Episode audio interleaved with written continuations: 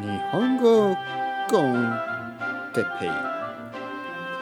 日本語学習者の皆さんをいつも応援するポッドキャスト。今日はいろいろな仕事についてその2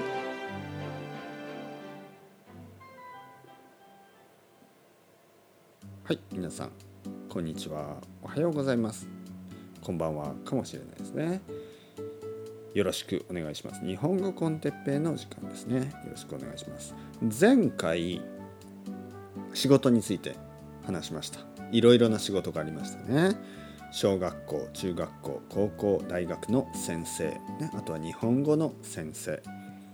そして、えーまあ、英語の先生。ねいろいろな国の言葉の先生がいます。中国語の先生韓国語の先生。ね。そして、えー消防士。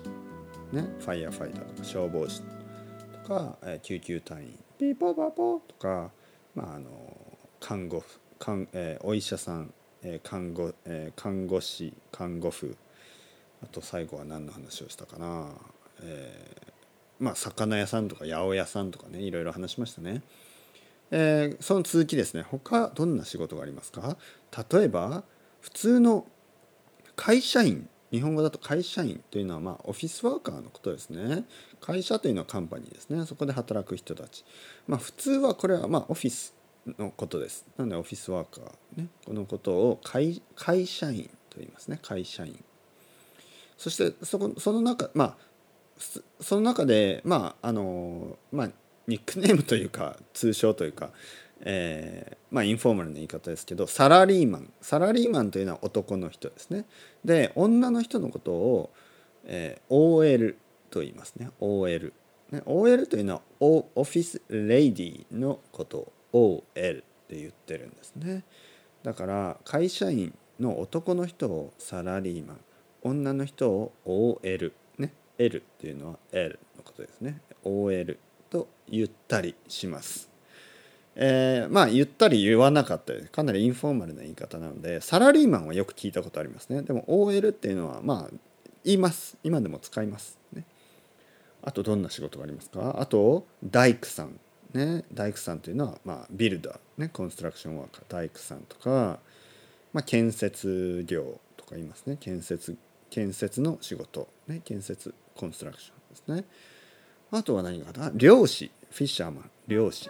漁師とか工場で働く人のことを、えーまああの工場で働く作業員とか言いますね。作業員。工場の作業員、まあ、あとは工場で働いてますとかね。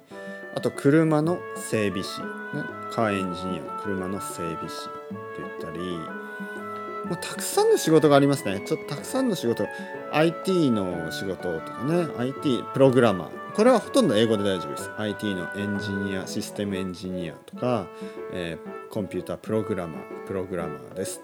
とか、えーあとは、まあ、マーケティングで働いてますとかね。セールスですとか、えーほとんどはあ英語の言葉が元になってますね。ヒューマンリソースヒューマンリソースは、えー人事。人事ですね、えーまああとはいろいろ他にも仕事あります。これはまたどこかで やりたいと思います。それではまたまたまたまた。バイバイバイバイ。